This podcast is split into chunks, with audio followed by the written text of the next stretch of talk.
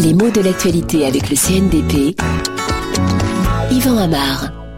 On assiste actuellement à un rapprochement, un, un, réchauffement, comme on dit parfois en termes diplomatiques, entre la République démocratique du Congo et le Rwanda, deux pays qui étaient en froid, c'est le moins qu'on puisse dire, depuis des années. Un indice de ce rapprochement, les deux pays et même les deux capitales, souvent on dit Kigali et Kinshasa pour désigner justement les pouvoirs, eh bien Kigali et Kinshasa sont d'accord pour nommer des ambassadeurs qui les représenteront chacun chez l'autre.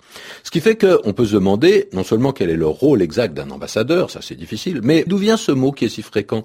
Eh bien, on peut se rendre compte que la racine du terme est très partagée dans de nombreuses langues européennes, surtout des langues romanes. Hein. Il y a un mot qui est tout à fait proche en espagnol, en italien, mais aussi en anglais, puisque embassy a été emprunté au français ambassade, qui lui-même avait emprunté le mot du provençal, qui lui-même le tenait d'un latin tardif. Tout cela oh, est bien banal, mais l'histoire du mot va plus loin que cela, puisque le latin, semble-t-il, avait emprunté le mot Gaulois. On voit donc que c'est un terme qui a une histoire très ancienne et relativement compliquée. La signification première du mot va combiner deux idées.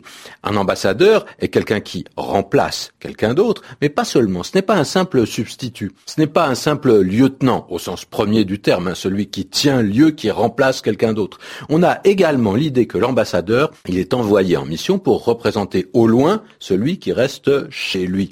Alors, plusieurs conséquences. Si l'ambassadeur remplace quelqu'un qui ne bouge pas, c'est souvent qu'il remplace quelqu'un de très haut placé, de très important. Et encore aujourd'hui, l'ambassadeur est celui qui incarne le pouvoir. Il remplace celui qui l'exerce, le chef de l'État ou le roi, bon, quelle que soit sa fonction officielle.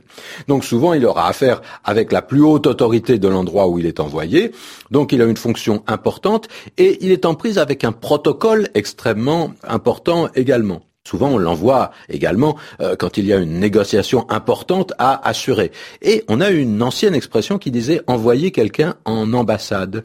C'est souvent envoyer quelqu'un en premier pour tâter le terrain, pour débrouiller l'affaire. Ensuite, on verra si on y va personnellement. On voit que le sens était beaucoup plus figuré et beaucoup plus personnel que le sens politique qu'on peut donner à cette expression aujourd'hui. Et souvent, le mot était employé dans les relations amoureuses d'ailleurs, ou même dans les stratégies matrimoniales. Est-ce que cette jeune fille voudra bien de moi?